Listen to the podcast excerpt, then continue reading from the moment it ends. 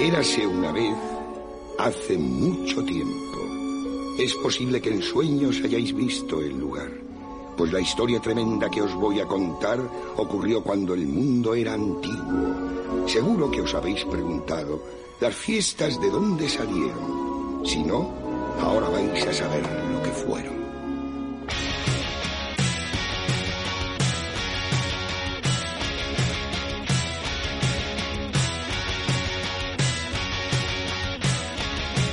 Hola, muy buenas a todos. ¿Qué pasa? ¿Qué tal? ¿Qué hay? Bienvenidos al especial de Navidad de Puro Vicio.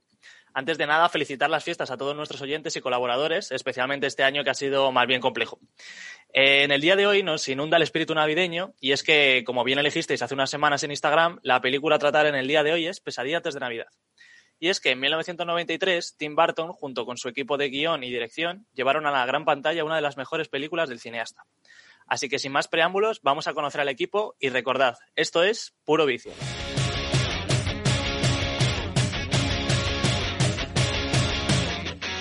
Puro Vicio, el mejor podcast de cine a tu servicio.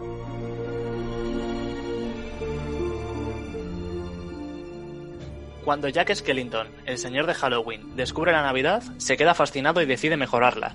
Sin embargo, su visión de la festividad es totalmente contraria al espíritu navideño.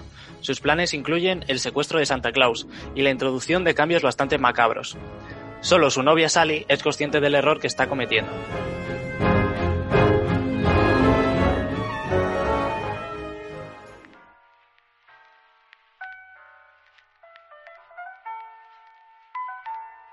Bien, pues en el día de hoy contamos con una excelente plantilla, como es costumbre, eh, compuesta, como no, por uno de los grandes y creadores de Puro Vicio, como es Juanan Galindo. Muy buenas noches, Juanan, ¿cómo estás? Felices fiestas.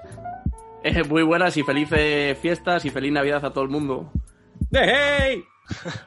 ¿Qué tal? ¿Cómo estás? ¿Qué? Pues bien, tío, bien, como siempre, ya sabes, eh, currando y, y poco más jugando a, a, mi play y ya, pues eso, haciendo podcast con vosotros que me encanta. ¿Y dando el callo o no? Y dando el callo, dando el callo. Bueno, pues Juan, eh, vamos a repetir como hicimos en el último especial, en The American Psycho, y voy a guardar la pregunta para el final para que tengas más tiempo para pensártelo, ¿vale? Y vamos, a, vamos a, a, presentar al resto de, del equipo. Pues muchas gracias, Juan, por estar aquí un día más. Y bueno, el siguiente, el siguiente en aparecer, como siempre, es otro mítico de, del canal, como es eh, Albert. Albert Sabar, ¿cómo estás? Hola Mario, ¿qué tal? Pues muy bien, aquí estamos. ¿Qué tal? ¿Cómo, cómo lo llevas? Hace tiempo que nos escuchábamos. Sí, es verdad, he estado ausente un tiempecillo, pero bueno, mira, aquí estoy otra vez. No había podido estar por circunstancias, pero bueno, aquí bueno. estamos otra vez a tope. ¿Por, ¿Por el COVID? No, no, no, he estado bien, he estado bien. estoy, estoy bien, chicos, estoy bien. Estoy perfectamente. Bueno, pues nos alegramos al ver de que estés bien y nada, pues eh, lo mismo que Juan, encantado de que estés aquí y la pregunta pues ya te digo, la vamos a dejar para el final para que tengáis más tiempo para pensarla ahora. Vale. Eh, y por último tenemos hoy aquí un invitado muy especial y él es Antonio de Toma Palomitas. ¿Cómo estás Antonio? Buenas noches. Buenas noches, ¿qué tal? ¿Cómo estamos? Pues, pues muy bien. Eh, bueno, eh, si, me permites, Antonio, eh, pues recomendar sus redes sociales, tanto en Instagram como en YouTube y en Twitter, donde, bueno, analizas, corrígeme si me equivoco, analizas películas y comentas novedades de cine y, bueno, alguna cosita así curiosa que hemos visto, como los errores en películas y demás, ¿no? Sí, sí, me dedico un poco a la crítica, pero también es eso, intento llegar a un, una parte más creativa a los vídeos y poder salir del típico post de recomendación. Pues eh, desde luego que todo lo que haces eh, es una maravilla y bueno, pues nosotros te deseamos toda la suerte y que podamos crecer juntos, las dos páginas. Eh, muchísimas gracias, muchísimas gracias. Pues bueno, Antonio, para conocernos más aún, eh, te voy a hacer una pregunta a ti en especial para que bueno los oyentes te sitúen un poco y es ¿qué cine te gusta? sé que es algo muy muy ambiguo, pero bueno, puedes intentar averiguar algún tipo de género, alguna película, algún actor. Cuéntanos. Sí, sobre todo me gusta el cine de thriller. Es lo que más me, me, atrae. Pero realmente soy un apasionado de todo tipo de cine. No tengo ningún así en especial. te, te gusta el buen cine, ¿no? Como nos gusta aquí. a- Sí, sí, sí, me- me- realmente me gusta todo. Eso sí, también tengo que reconocer que tengo pocos filtros. Eh, al final, me- a la gente lo que le parece que es un poco malo, a mí me, me suele gustar también. O sea, eh, creo que tengo, tengo pocos filtros. A mí me pasa también, macho. Yo suelo ir a contracorriente. Gente, o sea, gente que detesta películas, pues yo qué sé. Cine de Nicolas Winding Refn, por ejemplo, que es un tío que yo siempre defiendo hasta la saciedad, que por cierto te recomendé hace poco la serie de Too Old to Die Young, que creo que no la habrás visto porque tú eres un tío No. que, que además te ves absolutamente todo, sí, sí, sí. que yo te Eh. conozco. Estoy a piñón ahí viendo cosas. Y pues eso, es verdad que yo, yo estoy muy al loro también siempre de tu página, ¿eh? De- a mí me mola mucho todo lo que haces y, y recomendar nuevamente a los oyentes que se pasen por el, por el canal de YouTube, yo diría sobre todo de, de Antonio, que lo que más currado está. Y, y, pues a mí me hacía mucha ilusión estar aquí. Tú sabes que llevamos tiempo hablando y diciéndote que me gustaba participar. Soy Sí. un ferviente oy- oyente de vosotros. eh, escucho todos los, los programas. Y me hace especial ilusión estar aquí. Me, me apetecía mucho y quería compartir un rato con vosotros. Ya que os, os escucho mientras limpio, mientras voy en el coche. eh, me gusta estar aquí.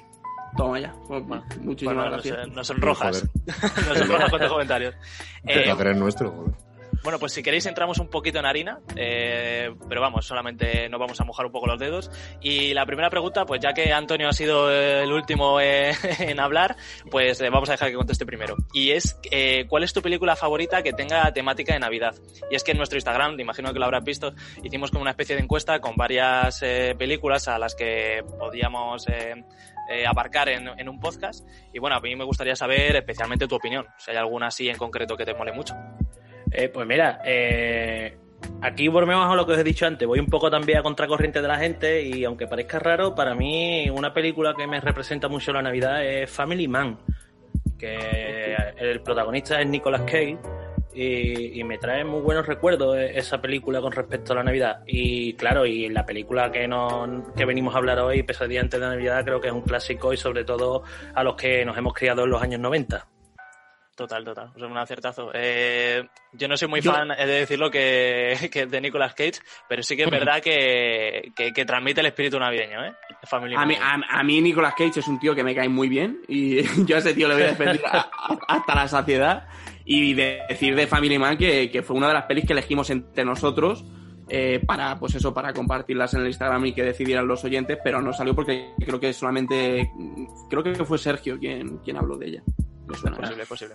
Vale, Vale, bueno, pues, para que veas. pues eh, Antonio, eh, gracias por tu respuesta. Y ahora, bueno, vamos a pasar con, con Albert y Juan a ver qué nos cuentan ellos de cuál es su película favorita que tenga temática de Navidad. Vamos a empezar por Albert, que ha sido el penúltimo, y a ver qué nos dice. Pues a ver, eh, yo tampoco es que haya sido nunca muy fan de las pelis de Navidad, pero pues por ejemplo, eh, bueno, la peli que nos ocupa hoy, Pesadilla antes de Navidad, para mí es la que se lleva la palma, la verdad.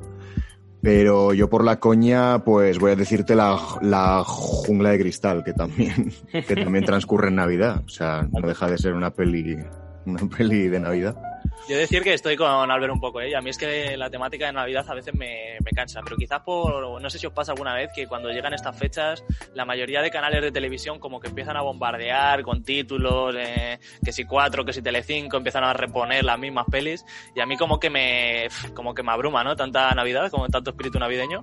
Sí, es verdad. Lo, lo guay es que las plataformas nuevas pues también están sacando alguna película así chula de temática navideña en los últimos años, como Total. la peli esta de Klaus, que estaba muy bien, la de Netflix, Mm. eh, a pesar del doblaje de King Gutiérrez, pero bueno, eso, eso es todo tema. Pero bueno, que... Pero bueno, que, que estaba muy bien y que yo que sé, y se van haciendo cositas de estas, y más ahora con la plataforma de Disney que da tanta cancha para estas cosas. Total. Los es que, eh, eh, por, ci- por cierto, eh, eh, Alberto trabaja con, pues, con actores de doblaje de, de toda España. Eh, Antonio, por eso dice que. Por eso le ha echado la puya al, Cu- al Queen Gutiérrez. Bueno, de toda España no, concretamente en, en Madrid. Yo estoy trabajando en un estudio de doblaje en Madrid, que además he vuelto ahora. He vuelto hace poquito a trabajar otra vez. ¿Por el COVID? Joder, con el puto COVID. que no tengo el COVID, joder, que estoy sano, estoy bien. Bueno, pues dejemos a Albert con el COVID que tiene y hablemos con, con Juan y que nos cuente él cuál es su peli favorita de Navidad. Pues eh, a mí la que más me mola, yo la que pongo todas las navidades sí o sí, pero yo la pongo además por Navidad, fíjate que es una fiesta que a mí no me gusta nada. O sea, hablábamos también de, las fiestas en, el especial que hicimos de Lippy Hollow de, Halloween, que, bueno, que también hablamos de una peli de Tim Burton, aunque esta realmente no es de Tim Burton, luego, luego lo, comentaremos. Pero hablábamos de todo el tema este de, de las festividades y demás, y la Navidad es la que menos me gusta, te diría, de todas. Eh, pero sí me mola ver películas navideñas. Y joder, ponerme pues películas como Los Gremlins o ponerme solo en casa, tío, pues. Solo en casa, ¿Cómo no vas? Eh, solo en casa dos ahí con Donald Trump en el hotel. ¿eh? Total, clasicazo. bueno, pues. Eh... Dime, dime. No, no, no, que eso, que a mí, a mí sinceramente las pelis navideñas me transmiten muy buen rollo. O sea, no, vamos a decir que, que, es un género, pero no es un género, realmente. Pero como que siempre están enfocadas un poco a la comedia, ¿no? Eh, tenemos luego películas así como Lo Factual y también, que es navideña, es así un poco romántico. Estaba justo, acordándome, estaba justo acordándome ahora de Lo Factual y que la podría haber mencionado, que es una ñoña de peli, pero a mí me flipa, la verdad. O sea. Yo hubiera mencionado también una peli que me gusta mucho de Navidad, es por ejemplo Bad Santa, que me parece guapa. Con, Billy Bob Thornton con, Billy Bob Thornton, que vamos, que está que, te mueres. Y ahí ya te digo que normalmente buscan esa temática un poco, yo creo que de comedia, ¿no? De, pues eso, transmitir buen rollo, que, es de lo que va la, Navidad. Bueno, las umbrellas de cristal no tanto, ¿eh? bueno, ver a, John, a, John McClane mm, dando puñetazos siempre mola, tío, siempre buen rollo. También buen rollo, buen rollo. sí, sí. Bueno, pues eh, una vez llegados a este punto, daros las gracias otra vez porque estáis aquí y bueno, vamos a pasar con Juan que nos comente un poco esto que ya ha dejado entrever de qué pasa, que la peli es de Tim Burton o no es de Tim Burton, porque a mí me tiene en la cabeza chulío. No, no es de Tim Burton. Esto, a ver, esto obviamente lo, sabe todo el mundo ya. O sea, yo creo que no es nuevo. Hace unos años, pues yo creo que sí que a lo mejor podías hacer la, hacerte el, el cinéfilo, ¿no? O el cultureta y decir, eh, que no, que la peli no es de Tim Burton, eh, que en realidad es del Henry Sally, porque mucha gente, y es verdad que todo el mundo cree, o creía, yo creo que ahora eso está más eh, actualizado, y diría, que no es de Tim Burton. Pesadilla antes de Navidad es una peli de, Henry Salick, ¿y quién es Henry Salick? Pues, pues el director de películas como James y el, melocotón gigante, por ejemplo, Qué chula, que es otra peli de, stop motion que la hizo después de esta de Pesadilla antes de Navidad, y también trabajó con, con Tim Burton y películas también como la de los mundos de Coraline, que, que también está muy, yo diría que está muy guay, ¿eh? es una película que he visto también. Es un director que maneja eso, ¿no? En plan, que maneja como mucho el tema de la animación y el stop motion. Sí, eh, de hecho, eh, él antes de, de, pues, de hacer esta película de Pesadilla antes de Navidad, hacía vídeos para la NTV en los que, pues, no sé si los ponéis un poco en contexto, lo podéis visualizar en vuestras cabezas, que eran así como el símbolo de NTV aplastándose con plastilina o no sé qué. Sí. No sé si lo recordáis. Sí, sí, yo lo tengo claro en mi mente, vamos. Pues es, esos eh, pequeños spots eh, los hacía Henry Salis, por ejemplo. Y, bueno, pues eh, digamos que fue el director de orquesta, ¿no? De, esta pesadilla antes de Navidad, que es el resultado, diría yo, de, una suma de mucha gente rarita, vamos a decir. ¿Y quién es el rey de, de los raritos por excelencia? Pues Tim Burton. Por eso. ¿Barton o Ben Affleck? ben Affleck es otro. Están ahí, ahí, ¿eh? Están peleándose. Pero bueno, Tim Burton es un tío que es realmente es muy excéntrico, ¿no? Digamos, o sea, es como que está muy alejado de lo que realmente la sociedad eh, está acostumbrada a ver. Y él siempre se ha sentido, de hecho, yo diría así. Bueno, eh, os iba a preguntar, ¿sabéis todos cómo se cocinó Pesadilla antes de Navidad? ¿Cómo fue un poco la historia? A mí me suena lo de Vicent, pero. Yo, sí lo tengo más o menos. Yo más o menos sí. He visto algún vídeo, hicieron como no sé cuántos decorados en miniatura. Una puta locura. Yo, yo voy, a voy a contar un poquito más extensamente, ¿vale? Vamos hablando un poquito de ello y pues lo, hablamos entre todos y ponemos también un poco al oyente en, en situ, eh, porque seguramente a lo mejor no sabrá cómo se pues eso, cómo se forja, ¿no? Esta historia de pesadilla antes de Navidad. Eh, pues se forja en los talleres de Walt Disney, ya sabéis, donde eh, las historias coloridas, emocionantes, eh, llenas de positividad y con esos finales felices, que estaban tan a la orden del día, ¿no? Pues se cocinó en, en, los talleres de Walt Disney, como decía, cuando Tim Burton fichó pues con Disney como parte del programa de animadores jóvenes. Eh, empezó a realizar películas como Toti Toby o Taron y el Caldero Mágico y precisamente por Toti Toby eh, fue por lo que empezó, digamos, la trifulca con, Disney porque, eh, por lo que decía, Tim Burton siempre ha sido un tío muy excéntrico, ¿no? Porque de joven ya, ya dicen que los dibujos que él hacía, los diseños que hacía, desprendían un aroma muy Tim Burtoniano que ahora decimos todos, ¿no? Que es casi un género se ha convertido. Y, y bueno, lo que pasaba es que no llegaba a encajar en Disney, como decía, eh, por, el tipo, ti- por el tipo de cine que venía haciendo Disney en los 80. Y bueno, pues fue ahí cuando con- conoció a Henry Salick, eh, que es el director de la peli. Eh, vamos a remarcarlo, que no se olvide la gente, para los que no lo sepan, aunque como he dicho, yo creo que todo el mundo lo sabrá. Y la animación de Disney, pues como he dicho, como era muy diferente a lo que a ellos les gustaba hacer, pues empezaron a hacer sus, pues, sus, primer- sus bocetos y empezaban a diseñar cosas juntos. Y a estos dos se les unió un tal eh, Rick Hendricks, que es el que ha dado vida realmente en tres dimensiones a básicamente todo lo que ha hecho Tim Burton, empezando por el corto al que yo creo que le debe también mucho pesadilla antes de Navidad, el corto de, de Vincent. No sé si lo habéis visto, son cinco minutos, que es No recuerdo haberlo visto, la verdad, ahora que lo pienso. No, yo tampoco. Pues eh, yo creo que en todas las versiones eh, que hay en, Blu-ray eh, están, y si no, yo creo que en Disney Plus también estarán. Pero, vamos, es un corto de cinco minutitos eh, que pues mm, se ve muy bien ya el, estilo ese de, Tim Burton y pues eh, es un poema también que al final, eh, Pesadilla antes de Navidad, ahora lo comentaré, también surge a, a- raíz de un, de un poema que escribe Tim Burton. Y bueno, pues eso, como, como comento, eh, el poema que escribió Tim Burton contaba la historia de Jack, que es el protagonista, eh, que hacía un túnel, vamos a resumir, para, para llegar a la Tierra mm, de la Navidad desde la de Halloween. Y Tim Burton llevó la, la historia, esta historia a los directivos de Disney, que nunca llegó a ver la luz, eh, pues por lo que decíamos, alejaba mucho al cine que ellos hacían. Así que Tim Burton se fue de Disney firmando un contrato con Warner para hacer la gran aventura de Pee-wee, que esto lo mencionamos eh, ya también en, el, especial de Sleepy Hollow, y que, yo he recomendado varias veces, que me, parece muy divertida.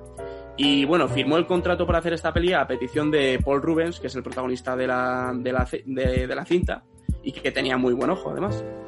¿Y qué pasó aquí? Que pues que el, el Paul Rubens este era un gran admirador de una banda llamada Oingo Boingo. ¿Saben- ¿Sabéis quiénes son Oingo Boingo? ¿Os suena? No sé, pero me suena a Oogie Boogie, ¿no? Sí, un poco, el Oogie Boogie Man. Ahí donde estaba Danny Elfman, ¿no? Eso es, ahí está Antonio. Eso es, ahí estaba nuestro querido Danny Elman. Que es una banda famosa, ¿eh? O sea, no es un- una bandilla de al uso. De hecho, Danny Elman llegó a alcanzar, digamos, un nivel de, popula- popularidad bastante alto.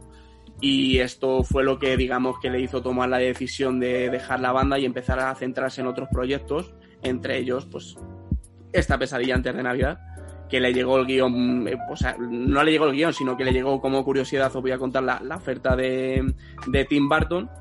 Y como él no sabía, él él no quería decirle que no a Tim Burton, porque su agente le dijo: si, e- si no quieres hacer la banda sonora de, de Pesadilla antes de Tim Burton, eh, o sea, Pesadilla antes de Navidad de Tim Burton, eh, díselo tú directamente a Tim Burton que no quieres hacerla. Y por no decírselo, porque ya había trabajado con él y eran amigos, eh, pues hizo al final la, la banda sonora de, de Pesadilla antes de Navidad, que es yo creo que también eh, pues una pieza fundamental tanto para hacer la película como para entenderla, yo diría. Y sí, y bueno, eh, eh, había que mencionar, porque la cinta además, como decía, se grabó con las canciones de, de Danny Elman haciendo como guion, al menos en el momento que, que empezó la filmación, ya que no había guion. Mm, Más adelante os cuento qué pasó con el guion. El caso es que después de conocer a Danny Elman, Tim Burton dirigió gran parte de las cintas que le llevaron, digamos, a la fama y al, y al estrellato, que fueron las películas como Beetlejuice, eh, Batman, ¿no? en las que trabajó también con su, con su querido amigo Danny Elman y por lo que decía le, cata- le catapultaron y le llevaron a la cumbre más alta. Eh, ¿Qué pasó? Pues que Tim Burton tenía una espinita clavada eh, con Pesadilla antes de Navidad que no lo había podido hacer eh, pues en los años 80 cuando era animador de Disney y él, él tenía la, la espina clava- clavada de, de hacer Pesadilla antes de Navidad. Entonces él volvió a Disney y, y pidió comprar los derechos eh, de su historia. Esto a mí me parece bastante curioso también, esta, esta parte, ¿no? O sea que, y esto además pasa mucho en, en, en- en este mundillo y, y en muchos otros, por supuesto. El, el hecho de que tú creas algo y estás trabajando para una compañía que se dedica precisamente a crear ese tipo de cosas y al final se queda, eh, ellos se quedan con los derechos porque tú estaba- estabas trabajando para ellos. Total. Claro, claro, sí, sí. Es una movida, pero es que, claro, así, así funciona el tema de los derechos de propiedad y todo eso. Es así de, es así de mierda a veces para el autor, pero bueno. Claro, eso va implícito en tu contrato. Tú si Y- estás trabajando en una compañía gigante no, no puedes crearte otro, otros comercios por, a su espalda. Y claro, y además de hecho, esto pasa también, además, fijaros con, con la peli esta de Pesadilla antes de Navidad, o sea, ya directamente con la película, ¿no? Porque eh, eh, a Henry a Henry Selick no le dijeron en ningún momento desde Disney eh, que iban a poner lo de Tim Burton, o sea, Tim Burton's eh, Nightmare Before Christmas. Eso lo pusieron al final del todo y tú imagínate cómo te puede sentar eso también. Que no O sea, al principio, el- ¿no? el- Justo al, al principio de, Claro, de y la en- peli. Claro, y siempre, bueno, lo que te digo, siempre se ha asociado a que es una película de, de- de Tim Burton cuando realmente no lo es. Claro, os iba a decir que también fueron un poco como los culpables, ¿no? De que, de que se le atribuya la dirección a Tim Burton. Claro, pero esto es. Dime, dime, Antonio. No, que eso es lo que yo siempre he tenido entendido, que claro, a Henry Selick también lo puso Tim Burton, porque era su amigo. Pero para, para saber claramente, al final esto es un poco como se usa hoy en día el clickbait, ¿no? Eh, si tú ponías en la película que era de Tim Burton, eh, la gente iba al cine. Total. Si ponías que era de. Henry Selick, que no la conocía nadie, pues ya le costaba más trabajo. Encima de todo, que se atrevía a Disney a sacar una producción oscura, negra, de pesadilla, ya si le ponen un nombre desconocido, ya eso al final es un poco marketing. Claro, es un poco como, como lo que pasa con, con Spielberg a veces, ¿no? Que solo es el Claro. productor de la peli y te ponen ahí el nombre en grande. En Regreso al futuro, ¿no? Regreso al Futu- Eso, Regresa al Futuro, por ejemplo. Lo, lo único que hay que darse un poquito de cuenta que la película no es de él porque en tiempo de rodaje eh, coincide con Batman.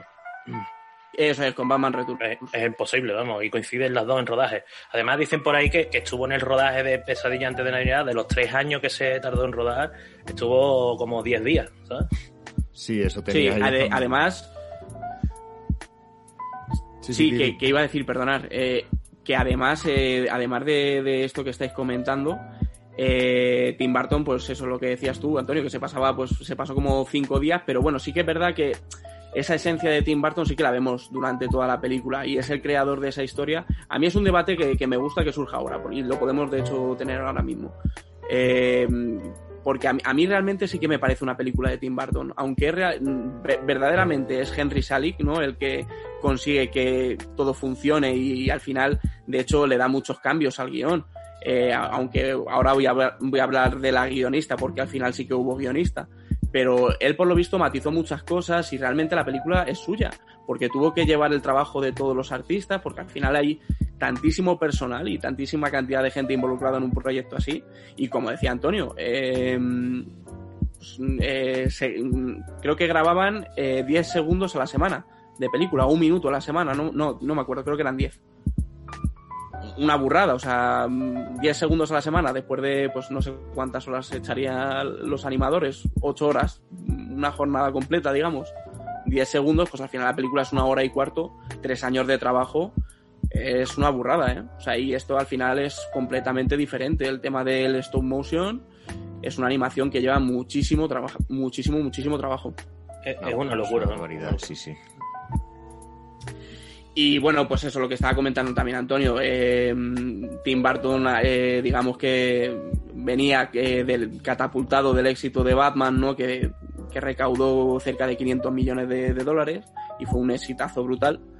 Y claro, Warner le ofreció un cheque en blanco para, pues, para hacer lo que quisiera con, con la secuela de Batman. Y en ese momento fue cuando estaba gestando también lo de Pesadilla antes de Navidad. Y fue por lo que le ofreció eh, a Henry Salick dirigir la peli. Y bueno, al final el éxito de Pesadilla antes de Navidad se dice que es por el equipo, ¿no? Eh, por- porque como son todos unos bichos raros, siempre se ha dicho.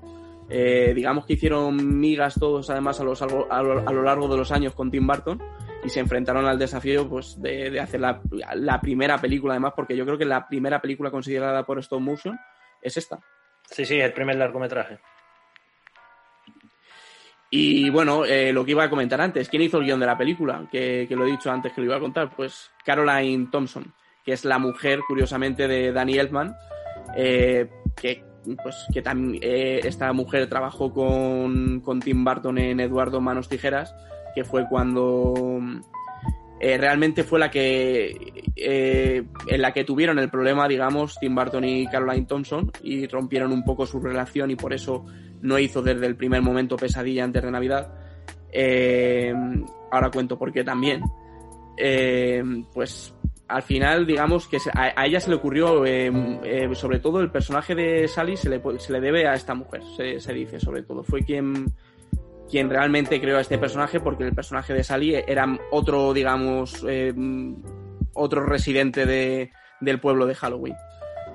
Y bueno, pues antes de empezar a rodar la, la película, como he dicho, había otro guionista que se, se llama Michael McDowell, eh, quien había escrito Beetlejuice eh, para Tim Burton y por eso empezó trabajando con él. Eh, ¿Y qué pasó con este señor? que a mí me parece muy gracioso, bueno, me parece gracioso el tema. Eh, que el señor este, pues cuando empezaron a exigir ya el- las, las líneas del guion, porque no había guion, empezaron, ya estaba todo montado, estaban las 70, 80 cabezas de, de Jack Skellington eh, formadas para empezar a, dar vida a todo. Y no tenían guion todavía, solamente tenían la- las canciones de, de Danny Elfman. Y pues eh, le llamaron y dijeron, oye, ¿qué, qué pasa, tío? ¿Nos traes el guion o qué? Y cuando le llevaron el guion, pues el guion era exactamente las canciones de Danny Elfman. y por lo visto se había gastado toda la pasta que le habían dado en, pues, en- no en hacer líneas de guion, sino en, hacer- en- en hacer otras líneas. Hostia, tío. Madre que lo parió. Má- Más refit. y le echaron y por eso contrataron a, a Caroline Thompson, que era una antigua, pues eso, conocida de Tim Burton y al final era la mujer de Danny Elman. Pues le dijeron, pues oye, vente, que además ya el guion está, está medio hecho porque realmente es, esto es un musical y las canciones están ya prácticamente hechas.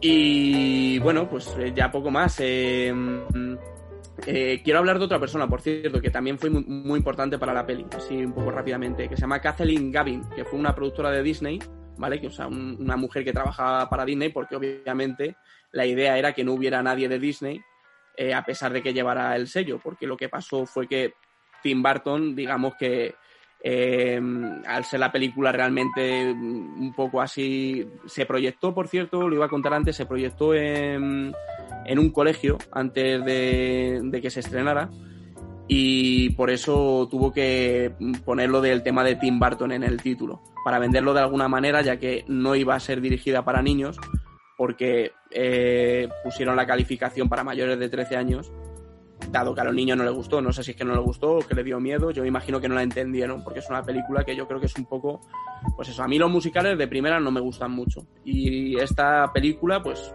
no es mi favorita realmente en, en cuanto a temas navideños, aunque le reconozco el trabajo que tiene, y me gustan, de hecho, hay tres canciones que me gustan bastante, pero durando una hora y cuarto hay algún momento que se me hace un poco pesada, pero bueno, luego hablamos de, de todo esto.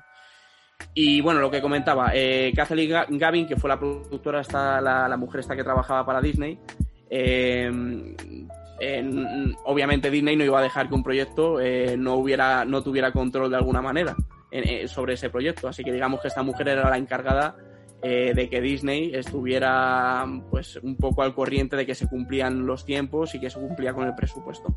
Y el problema es que nadie tenía mucha idea de- de- del trabajo que requería grabar con stop motion, porque hemos comentado antes, pues eso, que es, que es jodido. Y, y- y encima sin, sin el guion. Eh, el caso es que hubo un momento durante el rodaje que Disney empezó a exigir resultados y la Kathleen esta dijo, dadme eh, lo que tengáis y decirme escenas que queréis que, que podríamos cortar. Porque ya nos estamos, nos estamos acabando la pasta y, y no tengo que llevar algo a los mandamases de Disney. Y, y bueno, le, le llevó lo que tenían y le dijo que podían cumplir con el tiempo de rodaje, pero que necesitaban más dinero para acabar la película. Y el estudio que vio la película con, con todas las escenas, pero no, no rodadas, sino montadas, porque pusieron, digamos, muchos storyboards, porque como la película no estaba acabada, Y como le gustó tanto, digamos que le dieron el, más dinero para que pudieran continuar grabando la película, porque ya te digo que es, os digo, se, pasaron de, presupuesto. Y bueno, y yo creo que ya está todo dicho. Eh, bueno, el tema de, la productora, que también quería hablar de ellos. Eh, la productora es Touchstone, aunque realmente lleva el sello Disney y nunca. Bueno, sí, sí que mm, creo que no se la reconoce como, como clásico Disney, pero sí que Disney siempre la ha tenido muy en cuenta, ¿no? Y más con el paso de los años, que yo me imagino que se habrá beneficiado de lo lindo con el merchandising y con el culto que se ha generado alrededor de la película. Y me imagino, pues eso, que, que pues a mí me parece curioso, ¿no? El tema de, de- las productoras que siempre subcontrata Disney eh, para, para hacer este tipo de películas, ¿no? Para que este tipo de proyectos lleguen a ver la luz. No sé si lo sabéis, pero por ejemplo, Pulp Fiction también es otra peli que surge gracias a una eh, subcontrata de Disney. Es la productora No, de, de- de las productoras, ¿no? Claro, eso es, o sea, contenido al final para, para mayores o para adultos, digamos, mayores de 13 y mayores de 18 años que no pueden llevar el sello Disney, pues tienen que meterlo de alguna u otra forma. Pero ya, ya os digo que ahora sí que se le ha dado el reconocimiento y se le pone el sello de Walt Disney o de Disney Pictures, Sí, no sé. y, y en- y en la reedición en Blu-ray ya sí sale. Eh, sale el castillo con la animación al principio de la película. Sí. Sí, ¿no? Y sí, además- ya hicieron la, la reedición en Blu-ray creo que en el 2007 o el 2008 y ya sí se lo pusieron. Y además está en Disney Plus. ¿no? Claro. Sí, sí, eso, eso iba a decir, que yo cuando la he visto en Disney Plus también ha salido al principio lo del castillito. Sí, sí, esa es la reedición, ya se lo pusieron.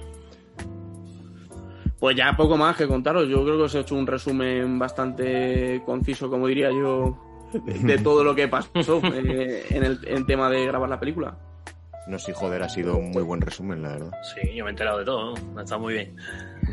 Bueno, pues si queréis ahora vamos a pasar con las preguntas, pero antes de las preguntas vamos a escuchar la canción con la que con la que abre la película. Y bueno, también advertir que a partir de aquí comienzan los spoilers, así que el que no haya visto Pesadilla antes de Navidad, que parece un crimen de lesa humanidad, pues nada, que se la ponga ya mismo y pues nada, empezamos a con las Pero-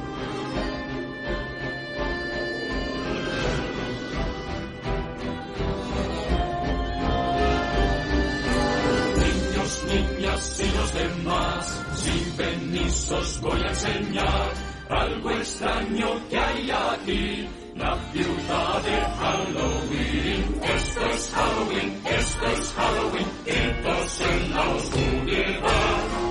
Esto es Halloween, la función ya va a empezar, somos traviesos y a todos vamos a asustar. Mi ciudad, vamos a gritar, en la ciudad de Halloween. Soy el monstruo que se esconde en todas partes. Dientes afilados, ojos muy brillantes. Yo siempre me escondo detrás de la escalera.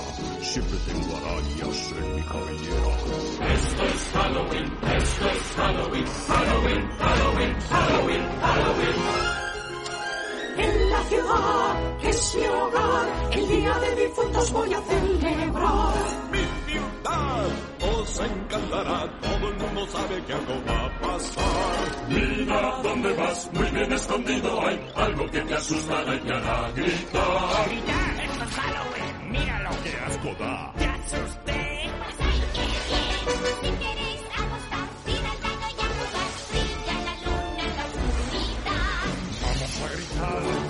En la ciudad de Halloween. De pronto aparece y desaparecerá. Yo soy aquel al que nunca veis. Yo soy el viento estremecedor. Sombra enemiga del astro rey. Lleno tus sueños de verdad. Esto es Halloween, esto es Halloween, Halloween, Halloween, Halloween, Halloween.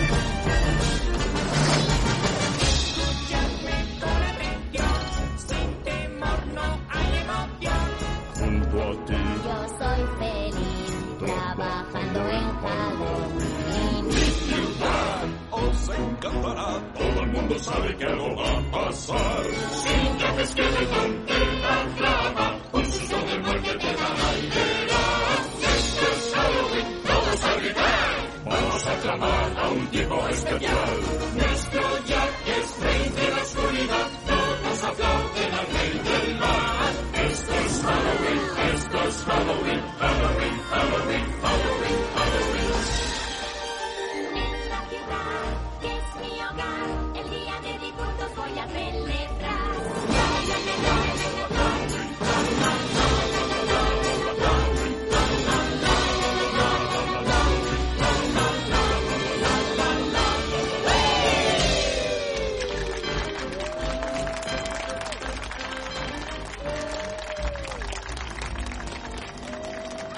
Bueno, ¿qué, qué, qué os parece This is Halloween? Temazo. Clásico, Temazo, vamos, ¿no? un clásico. Un clásico. Hombre, un clasicón. Y vamos, uno de los mejores inicios de la historia del cine de animación. Hasta Bueno, incluso el que no ha visto la película la conoce seguro. ¿no? Sí. Exacto. exacto. Pues nada, Y aquí- eh, Una, una cosa, aquí me, a- me mola también esto porque, claro, hemos dicho, bueno, lo ha dicho Alberto, que es un- una peli típica de, de Navidad, pero joder, que también tiene que ver con Halloween. De- y de hecho también la tuvimos en presente en las posibles eh, para hacer el especial de Halloween cuando lo hicimos. total, total, es cierto. Y si no tocaba en un lado, iba a tocar en el otro. O sea, Antes o después. final- Al fin y al cabo es una película muy querida, ¿no? Y muy recordada. Sí. Entonces, eh, bueno, empezamos con las preguntas, ¿vale? Si queréis. Ya me, aquí no hay orden, así que vosotros cuando queréis intervenir, intervenís. Eh, Empiece la- siempre primero Antonio si quiere. Yo, yo, yo le cedo la palabra siempre a Antonio. El marrón para mí, ¿no? El Sin marrón para mí. Venga, dispara, dispara. Venga, vamos a ello. Vale, pues lo primero que va- nos va a contestar Antonio es que qué le parece la ciudad de Halloween y qué te parecen los personajes, el ambiente, la música. Porque Eh, trata la- también... Sí, sí, digo que, que trata también un poco el estereotipo, ¿no? De todos los monstruos del cine clásico y tal, también los tiene como aquí un poco metidos. Sí, sí, la verdad es que sí, es que vemos a los vampiros, ¿no? Los hombres lobos un poco y al principio en la canción que hemos escuchado antes lo cuentan, ¿no? Yo soy el que aparezco desde el armario, yo soy el que aparezco debajo de la cama, se presentan un poco también estos personajes y, y el mundo, aunque hemos dicho antes que no es de Tim Burton, se nota que la ciudad de Halloween es muy Tim Burton. Y, Y ade- y y además para mí... también- eh, No, digo que, que también que a mí me hace mucha gracia el personaje este que es como el monstruo de las profundidades, que es Sí. así como una especie de reptil. Está, le dan, le dan dos eh, frases en toda la película, pero visualmente a, a mí me llama bastante la atención. No sé, no sé a ti. Molan, molan todos. Sí, están muy guapos. A mí los que más me gustan son los, los tres estos que están tocando que, los instrumentos. Que Sí. más eh, eh, meten la banda sonora con la animación, que me parece una cosa muy, muy guapa. Lo de que mientras está sonando la banda sonora está la banda tocando y la estás viendo en la animación, ¿sabes? Eso, esos tres personajes me gustan, me gustan. Bueno, pues Albert, Juan, cuéntanos. Contadnos, mejor dicho. Pues nada, Juan, empieza tú.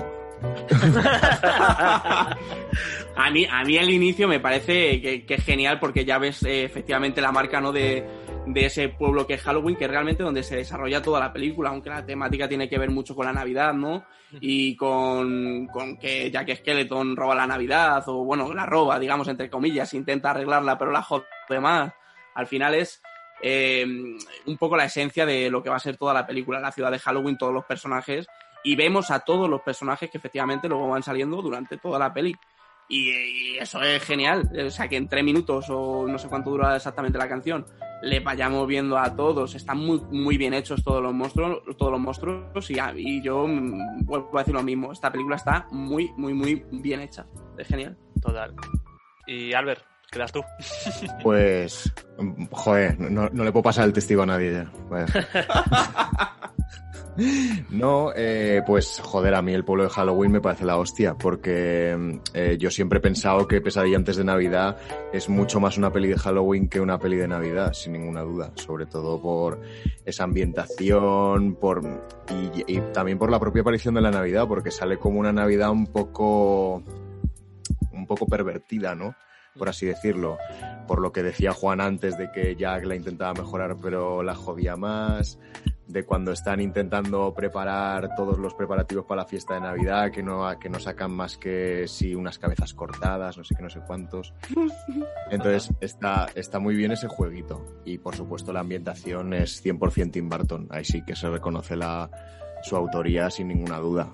Sobre todo No hay, des- no hay- no hay una puñetera línea recta, ¿eh? No, ¿Verdad? Eh? eso Ni una, hablar. ni una, ni una. Los decorados son brutales y tengo entendido que se construyeron como 200 y pico decorados diferentes para la película. Y, y son todos una barbaridad y con unos diseños súper bien hechos y súper guapos. Y ya lo hablábamos en el, en el especial de Halloween, que también salió una peli de Tim Burton, que, que al, al primer impacto, sin tú saber nada de la película, eres capaz de, de identificarla como suya. Y además, eh, hablamos también del tema de las eh, ciudades, de la ciudad, cómo está recreada y tal, la paleta de colores que utiliza, pero también creo que hay algo muy importante y es el tema de la iluminación. El tema de la iluminación de Tim Burton casi nunca se suele hablar, siempre se suele hablar de esa estética, pero el tema de cómo están enfocadas las luces, las sombras que proyectan, la intensidad que tienen y que estos ambientes suelen ser siempre como medio de noche, atardeciendo, le da también una, sí. Un- una estética bastante chula. Y además con unas sombras muy marcadas, que también es muy característico de la fotografía de Tim Burton.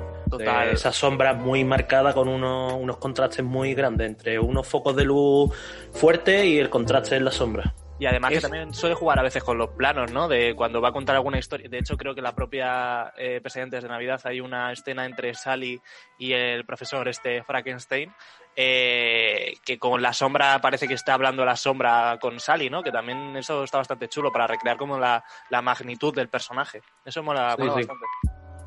Vale. Es que iba a decir que es curioso que, me, que habléis de todo esto porque además, eh, precisamente como esto se hizo en stop motion, eh, eh, tuvieron que utilizar minifocos eh, para, digamos, hacer todas esas sombras porque efectivamente el tío, eh, pues mm, esto yo me imagino que es un poco obra de Henry Salick también de, de manejar él, pero a petición de Tim Burton, porque otra de las cosas que Tim Burton pidió y repidió es que la ciudad de Halloween eh, solamente fuera, eh, tuviera tres colores, que, que eran el blanco, el naranja y el negro, que no quería más colores en la ciudad de Halloween.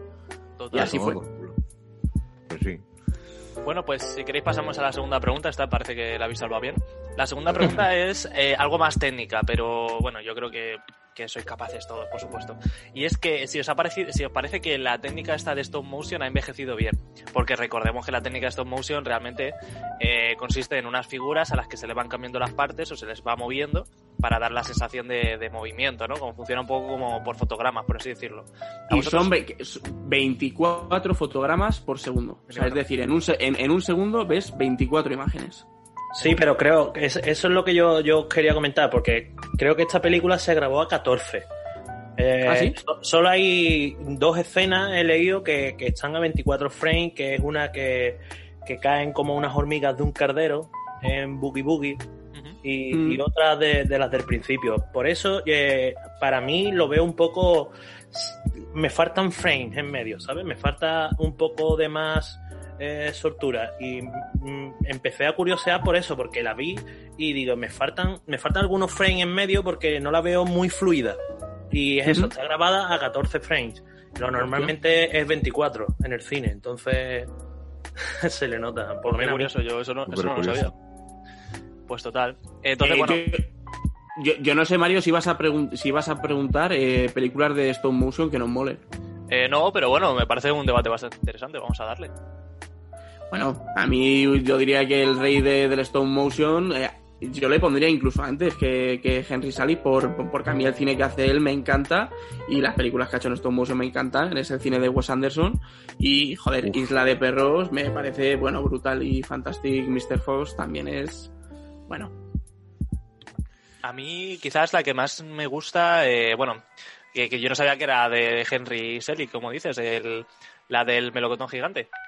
Yo no Ah, sabía que, que- que era de él y la verdad que, que, que, joder, que es una película, y bueno, y los mundos de Coraline, por supuesto. O sea, que son películas como, como súper, ¿cómo decirlo? Como características, ¿no? Como que esa técnica de stop motion quizás incluso sea más fluida que 14, porque a mí me daba la sensación, al, al ver la de Pesadilla antes de Navidad, como lo que dice un poco Antonio, ¿no? Como que se queda, le queda, le falta un poquito de, de viveza, le falta como, quizás por la, porque ya que Skeleton es una calavera y para hacer expresiones en una calavera será algo más difícil o no, no sé exactamente, pero sí que es verdad que Henry Salick, que por lo que estoy viendo, eh, pues, es, es el jefazo de esto. ma- maneja, maneja. Sí, sí. Pe- Perdona que me haya un WhatsApp, eh, lo siento. Para mí la, mi favorita está claro que es el mundo de Coraline, pero hay una que le tengo especial cariño y creo que tampoco es muy buena ni muy valorada, que es Chicken Ram. No sé si Oh, lo recordáis. Qué buena. Estaba pensándola yo para decirla. Pues, pues, pues yo le tengo especial cariño. Es una película de mi infancia y, y la vi bastantes veces. Vamos, me acuerdo tener la nube VHS en casa y lo tenía quemado. Vamos. Joder, con el, do- con el doblaje de los ratones hechos por, por los de goma espuma, tío. Sí. Sí. Son, son brutales. Y yo, A mí, bueno, me, a mí me encanta, por cierto, ya que habléis de Chicken Run, a mí me encanta, yo la tengo por supuesto en, en mi colección. Y joder, a mí me mola también porque reivindica un tema, ¿no? Al final la- las, prota- las protagonistas son las gallinas, que son mujeres. Y me parece interesante por todo, en todos los sentidos, sinceramente, la de Chicken Run. Y me parece buena peli, ¿eh? Muy buena peli. Yo si tuviera que quedarme con una, quizás sería con eh, La novia cadáver, ¿eh? O sea, ya sé que este muy Tim Burton, no sé qué, pero joder, incluso me gusta más que pese antes de Navidad, aunque está Pero, decirlo. pero, la, pero la novia cadáver es stop motion. Sí, sí, sí. Creo, Sí, que, sí, es. creo que es a 24 esa, no estoy seguro. Es que no la he visto, ¿eh? Yo, como no la he visto. Eh, por Dios, eso sí que es una película, eso vamos, es, mayúsculo, no, no voy a, a fanboy, como se diga, no voy a ser fanboy, pero flipas, o sea, es una, una película Yo increíble. es, yo es una de, de- de- de las muchas películas que tengo pendiente. Hay muchísimas películas, por supuesto, que le gustará a muchísima gente y que no he visto. Y una de ellas, yo sé que es La novia cadáver, que, que es muy representativa precisamente de Tim Burton, yo lo sé Total. también. Total. Bueno, pues eh, la segunda pregunta yo creo que está bastante bien salvada también. Y vamos a pasar a la tercera. Y la tercera es que cómo, qué os parece y cómo están representadas las festividades, ¿no? Porque ya lo habíamos hablado, que realmente el mundo del, o, o la ciudad de la Navidad y la ciudad de, de Halloween, pues eh, por lo que, lo que digo, ¿no? Como que son dos ciudades completamente diferentes. No son como eventos que ocurren dentro de un mismo sitio, sino que es más bien esa separación entre dos mundos diferentes. ¿Qué, qué- cómo resulta esto? ¿Que os choca o llama la atención? ¿O cómo lo veis? Hombre, pues es un tipo de es un tipo de representación de la Navidad de Halloween que yo creo que no se había hecho hasta ahora, en plan una festividad hecha ciudad, ¿no? A mí me parece una fumada increíble, la verdad. Total. Y además que, que sale también el conejo de Pascua, ¿no? Como cuando intenta secuestrar a, a Santa es Claus. Sí. A- Además representa todas las fiestas, ¿no? Hasta el Día de Acción de Gracias es la puerta que está al lado de la de la Navidad. Ujú, Total. Se ve el pavo ahí en el árbol. Creo que, ha querido, Sí, sí, sí, sí, sí. creo que ha querido representar todas un poco la película de todas las fiestas americanas. Claro, de hecho, de, de hecho la película empieza eh, preguntando eh, de dónde surgen todas las festividades, estas festividades o estas fiestas típicas, Claro, no sé claro. cómo lo dice. Pues eh, yo iba a comentar que a mí sí que me parece que, que a mí me gusta que se vea pues precisamente el tema del, del Halloween y de la Navidad, que yo creo que también son las más representativas de, de, pues, de América, yo diría, ¿no? De Estados Unidos. Aquí pues las hemos adaptado como las hemos adaptado, eh, porque Halloween, pues, pues eso, la hemos empezado a vivir hace bien, hace más bien poco y, y la Navidad la hemos adaptado porque nosotros tenemos los Reyes Magos y no tenemos a Santa Clavos, sino que tenemos a, sino que tenemos a Papá Noel.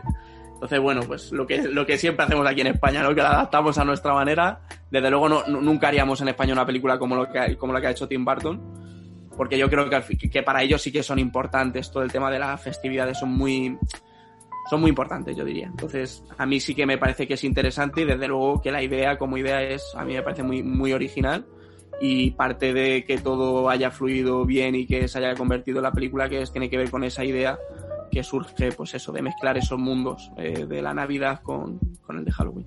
Es que hacer un país con la Semana Santa yo creo que no quedaría tan guapo. Sí, tiene que ser complicado, tiene que ser complicado. Oye, pues cuidado que hay un juego que, bueno, yo siempre hablo de lo mío, ¿no? Como es costumbre. Eh, hay un juego que se llama... eh, ay, se me ha olvidado. Pero bueno, es un, de un estudio español que hacen un juego de terror eh, de Semana Santa. Y está guapísimo. En cuanto encuentre el título, Hostia. os lo digo, a ver si producción me lo dice en un rato. Pero vamos, es increíble. O sea, eh, esa combinación de... Bueno, es un capuchino que va vagando por el inframundo y va matando vírgenes y santos. O sea, es que es, que es espectacular con la iconografía típica de... de ¿Es el de- que me dijiste el otro día? El que te dije el otro día. Hostia, qué buena pinta tenía, chaval, eso. Pues eso a lo mejor en otro país funcionaría, pero aquí con la piel tan fina que tiene la gente, que no lo entiendo, eh, eso tiene que crear ahí resquemores. ¿eh? Pues cuidado que ese juego salió hace un par de años y en, y en España fue un boom entre las... Porque, a ver, no es un, no es un triple A, ¿no? No es un Assassin's Ah, Creed. sí, claro. pero entre la gente que consumimos este tipo de videojuegos, ojito, eh, llamó bastante la atención porque se enfrentaba, pues lo que dices tú, Antonio, ¿no? Como que la gente tiene la, la piel muy fina y esto es como para decir, vale, sí, me da igual, ¿sabes? Aquí estoy. Pero bueno, que nos vamos. Eh, eh, quiero, quiero recuperar la cuarta pregunta y después vamos a, escuchar, para mí, la, la mejor canción de toda la, de toda la película. Me podéis matar si queréis. Eh, vamos a recuperar una pregunta y es qué os parece el, el personaje de Jack. Porque sí que es verdad que es un personaje del que depende todo el pueblo. O sea, el alcalde está ahí, sí, pero to- eh, todo el pueblo quiere a Jack, todo el pueblo quiere eh, que, que influya en ese evento ¿no? de Halloween, que lo organice él. Y cuando Jack está mal, el pueblo está también mal, ¿no? Eh, ¿qué, qué os parece el personaje? Y además que tiene como algunas visiti- bueno, como algunos pensamientos de me aburre hacer todos los años lo mismo, quiero encontrar algo nuevo. ¿Qué, qué, ¿Cómo resulta este personaje? Eh, para mí yo creo que, que está súper actualizado porque si lo miras es un poco influencer, ¿no? Eh, eh, lo sigue todo el mundo, lo que él hace es lo que está bien y, e incluso cuando nombra la Navidad, que, que algunos posiblemente no estén de acuerdo, pero como lo ha, lo ha dicho él, el influencer del pueblo, pues, pues con él vamos a muerte. Y me parece un, un personaje súper actual en la época que estamos, después de, de 30 años, ¿no? De su estreno. Sí, prácticamente. Pues, pues me parece un personaje que está súper actualizado. ¿no? Total. Y además que, mm, que cuando él dice lo de la Navidad, como comentabas, eh, nadie tiene bueno, aparte de Sally, nadie tiene como, como dudas, ¿no? Como que Nada, que lo, lo siguen cie- ciegamente a, con él. Eso es. Como- sí, sí. Pero a mí lo que me resultaba curioso es eso, que, a ver, es un, eh, ya es por ponerse exquisito, ¿no? ¿Es un pueblo que, que vive solamente de Halloween o, o cuál es el plan, ¿sabes? Porque como que es la festividad más grande del pueblo, vale, lo puedo entender, pero no Jack- conocen otra. Claro, no conocen otra, no conocen otra festividad, solamente conocen Halloween. Claro, pero Jack únicamente eh, su labor en ese pueblo es eh, organizar ese evento. No tiene nada más que hacer, ¿sabes? no sé, me resulta curioso que, eh, no voy a decir que sea labriego, ¿no? Pero que me resulta, no sé, llamativo. Que sea como, vamos, eh, la Carmen de Mairena de... Eh, eh, El trabajo ideal. Total, total. Ya ves, trabajas una vez al año y se acabó. Tal cual. Vale, bueno, pues chicos, eh, como lo prometido es deuda, vamos a escuchar. eh, bueno, ya Jack Skeleton llega a este, a este lugar con los árboles que, que hablábamos, donde están las puertas a todos los mundos, y es atrapado por el mundo de la Navidad, y bueno, se sorprende y suena esta canción.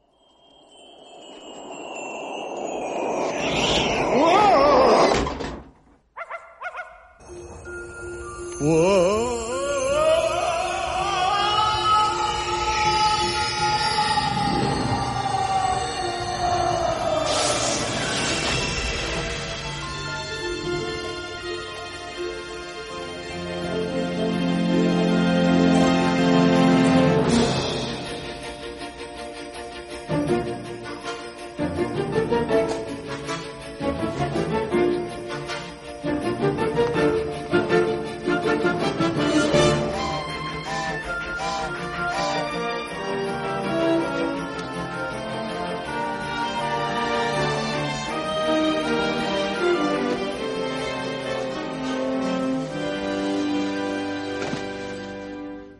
¿Qué es? ¿Qué es? Hay luces de color. ¿Qué es? Parece de algodón. ¿Qué es? No creo lo que veo. Estoy soñando. No lo sé. ¿Qué injusto es? ¿Qué es? ¿Qué es? ¿Qué es? ¿Hay algo que va mal? ¿Qué es? ¿Quién canta sin parar? ¿Qué es? Las calles están llenas de chavales. Todos ríen sin cesar. Es que estoy loco. Debe ser felicidad. ¿Qué es? Los niños tiran nieve en vez de calaveras y juegan tan felices y no hay muerte en las aceras. Escarchan las ventanas, difícil de creer, y siento en mis huesos el calor de mi interior. Ahí va, ¿qué es? El muérdago colgó, ¿no ves? Se besan como no. Mirad, familias reunidas cuentan cuentos mientras comen el turrón. ¡Qué horror! ¿Qué es? Aquí, un árbol puedo ver. ¿Por qué? Tanta decoración. Ahí va. Son luces de colores, hay adornos relucientes y cositas muy brillantes y parece divertido. Sí, señor. Es diversión, es diversión. Pudiera ser lo que soñé. ¿Qué es? ¿Qué es? Por fin, es hora de dormir. A ver, no hay nada por aquí, ni un fantasma ni una bruja que asuste a los niños en sus sueños. Son tan dulces, tan felices. Ah, ¿Qué es? Fantasma más pesadillas y brujas donde están. No encuentro lo que busco, solo hay felicidad. No hay gritos en el aire, solo un coro celestial. Y todo huele a dulce, a golosina y a pastel. Amor, calor, hay a mi alrededor. Y yo estoy mucho mejor. Jamás podría imaginar tanta felicidad. Me gusta, quiero más y quiero más y más y más. Conoceré al fin qué es. Quiero saber y conocer el sentimiento que encontré.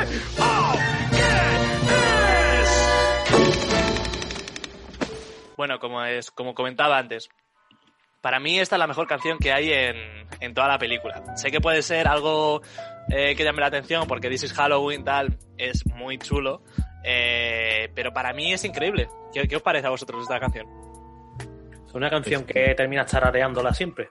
Total, total. Y además que suena después por detrás, ¿no? Eh, a veces en, en- en la- los, estos que hablabas tú, ¿no? Los tres que están con las eh, con el violonchelo y tal, a veces la van tocando de fondo, ¿no? Eh, ¿Qué sí, es? sí. ¿Qué es? Son luces de color.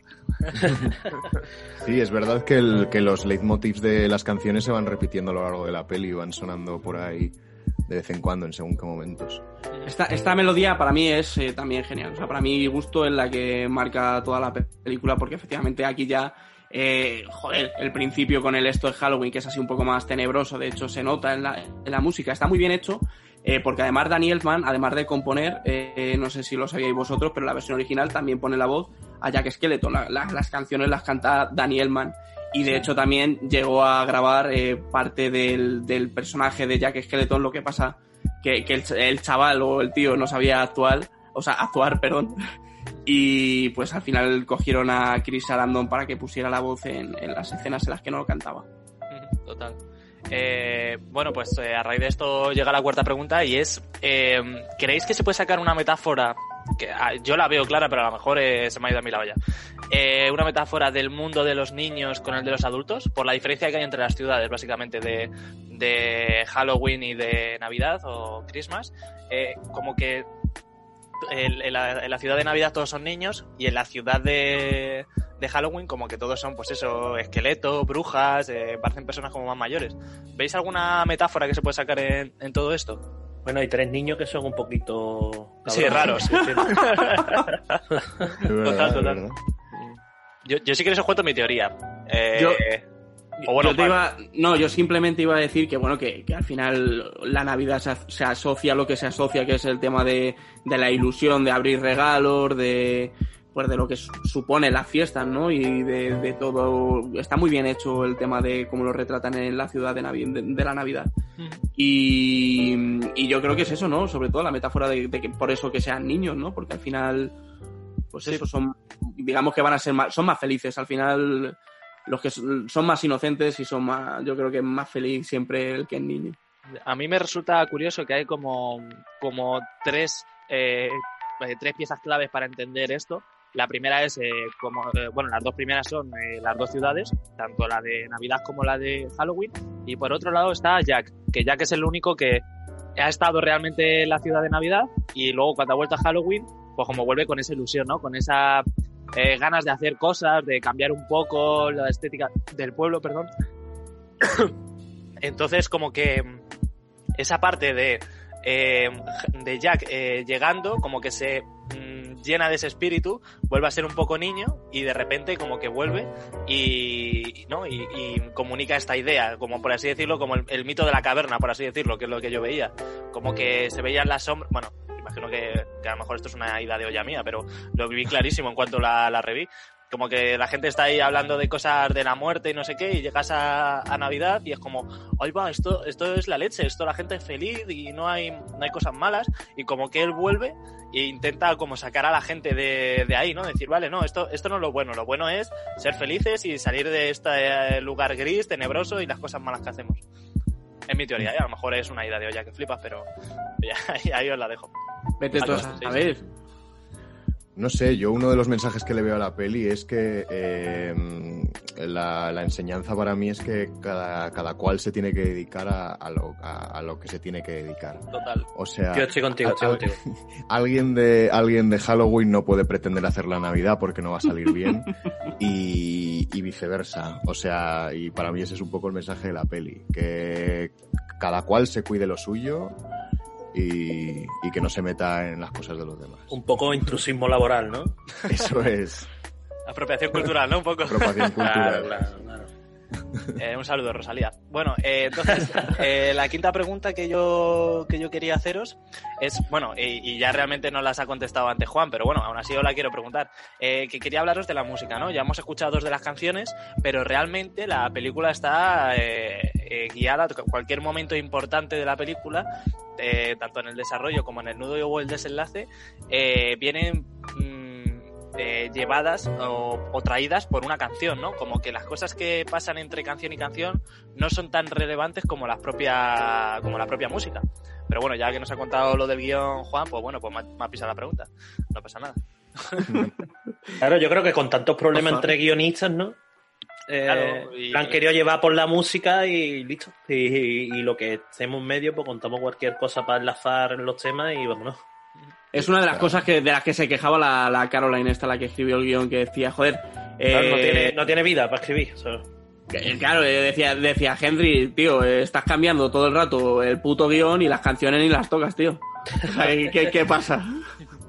A mí lo que me mola del guion, pero bueno, que, que se sale un poco ya de la- del tema de las canciones, es cuando ya eh, Jack eh, pasa a ser Santa Claus, por así decirlo, y empieza a repartir los juguetes, ¿no? Como esas escenas en las que los niños descubren los regalos que hay dentro que, que son muy macabros, ¿no? Que son cabezas, son serpientes, son un montón de, de cosas tenebrosas. A mí me parece que eso es un gran acierto de la guionista, eh, de Caroline Thompson, como decía Juan, y, y me parece algo sí, eh, que podría ser incluso propio, ¿no? Como que entre canción y canción eh, está transcurriendo todo, pero mira, aquí te dejo un pequeño fragmento para introducir otra canción, pero de verdad parece propio y, de verdad que tiene bastante valor, ¿no? Cómo lo cuenta, porque al principio es como eh, un- un niño en específico y después cuando se van dando cuenta de que esto está pasando en todos lados, pues las, eh, se van iluminando las casas, van gritando y la acción empieza como a cobrar más más velocidad y como una bola de nieve, ¿no? Que empieza a llenarse, los niños cada vez más asustados, más asustados, Jack diciendo que los, las fuerzas antiaéreas estas son... eh,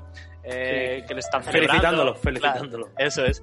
No sé, me resulta curioso y, y, bueno, es, es de, de agradecer que esa escena a mí al menos me, me, me gustó bastante por, por Caroline Thompson. Sí, es buenísima. Sí. A lo, a lo mejor fue una de esas que matizó el propio Henry eh, Sally. Ya O te digo que, Dime, dime. que, que el tío, eh, que el tío este, pues por lo visto, se cargó bastante parte del guion de, de ella. De hecho, ella siempre se ha quejado de, de eso. O sea, siempre ha tenido como una un poco amor-odio hacia, hacia la película, porque le encanta la película y le encanta el personaje de, de Sally, pero como que, pues eso, que no se le ha dado el reconocimiento que ella cree que... De hecho, también escribió, luego lo mencionaremos si queréis, pero ella escribió otro final diferente. Lo dejamos para el final. Vale.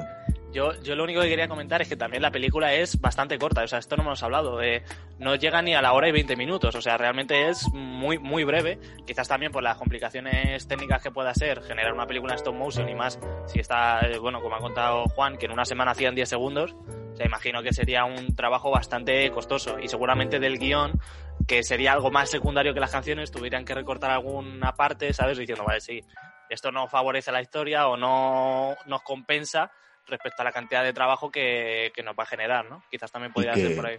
Y que bueno, la, la duración tampoco, tampoco dista mucho de una peli normal de Disney. O sea, siempre suelen durar mm, una hora y veinte, hora y media. Claro, lo que pasa poco- que, que viéndolo ahora vemos que estamos acostumbrados a películas más largas que al final lo que dura esta película es un capítulo de una serie. Y, y, por ejemplo, yo lo he visto hace muy poquito, cuando sabía que iba a participar aquí me la volví a ver de nuevo. Y sí he visto que falta desarrollo de los personajes. Pero claro, era otra época, era lo que se hacía en películas pequeñas. Tú metías ante una película de dos horas en el cine y decían, va ahí tu prima, ¿sabes? Entonces cre- creo que, que también está la estructura de la época. Tenemos que, que remontarnos a, a el año que se estrenó y ver, el- ver- verla con el prima, con el prisma de esa época. Y de todas maneras esto iba a ser, iba a ser un corto, ¿eh? O sea, esto realmente fue pensado como corto. De hecho, Tim Burton se lo llevó, se lo llevó a, a los mandamásers de Disney como corto, pero ellos dijeron que podían estirarlo un poquito más y convertirlo en una peli de Disney. Sí, sí, el, bueno. rela- el relato de Tim Burton está en el Blu-ray, está dentro del Blu-ray. Y, y realmente solo está Jack Skeleton, el perro y Santa Claus. Ya está, Mm. ya no hay ningún personaje más en la historia. Sí, eso. Qué bueno. De hecho, yo eh, coincido con Antonio en que dice que los personajes quizás no hayan, hayan sido muy o poco desarrollados y me pasa un poco con la relación que tienen Sally y Jack, ¿no? Como que al principio parecen Correcto. que que Sally es admiradora de Jack, pero al final Jack resulta que está con ella.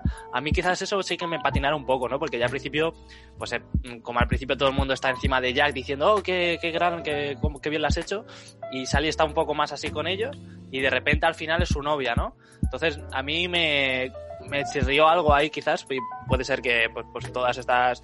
eh, A mí no, ¿eh? A mí no, a mí no por el hecho de que Sally desde el primer momento es el único que se preocupa realmente por él. ¿Por qué le pasa a Jack? De hecho, tiene canta, ¿no? Ella y se pregunta qué le pasa a Jack.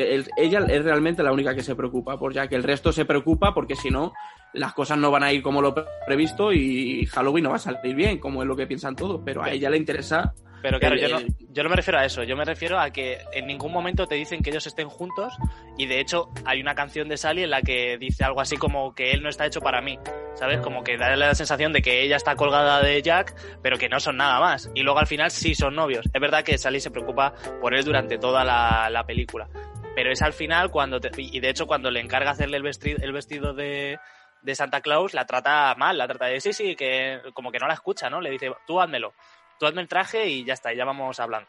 Entonces, lo que me daba la sensación era que al principio eh, Jack pasaba de ella, pero al final están juntos, no sé, me, me resulta un poco ambiguo. Que a lo mejor es Sí, mi parecer, ¿eh? Un poco de desarrollo más de, de los personajes. Sí, es, es verdad eso, Claro. es verdad eso de, de que, y lo ha dicho Antonio, que le falta un poco más de metraje a la película, pero en esa época yo creo que tampoco quedaba mal. Yo de hecho la recuerdo, fíjate, Pesadilla antes de Navidad, y me acuerdo que me llamaba mucho, me llamaba mucho la atención pues, por la estética y que la vendieran como película de Disney, porque es una de estas películas que además en- te salía en los trailers de, la- de los VHS de Disney, y aunque te, si te mencionaba la productora esta que he comentado antes, que es la de Touchstone, eh, te lo metían en los trailers con la, con la voz esta típica de. mm, No sé si Alberto sabrá cómo se llama, el que ponía voz a. Al, al- Mm, idea, pero es una voz súper mítica, sí, el típico que... El que hablaba de los copyright, ¿no? En los ejércitos de Disney. Quienes reproduzcan, plagien o Ah, comuniquen, correcto. no sé qué, no sé cuánto. Eso, ¿no? Sí, sí, sí. Pues salía haciendo también. Claro, salía. Él presentaba todos los trailers, además de, de, de- de las pelis de Disney. Y entre ellas yo me acuerdo de ver esta peli. Y joder. eh, siempre me ha, me, ha causado, me ha causado sensaciones, pero no es una película que yo haya visto y. No sé, no, no, no ha tenido nunca mucho, mucho en cuenta, sinceramente. No sé si porque. ya- no, no creo que se, fuera por la duración ni nada de esto de lo que estamos hablando, pero.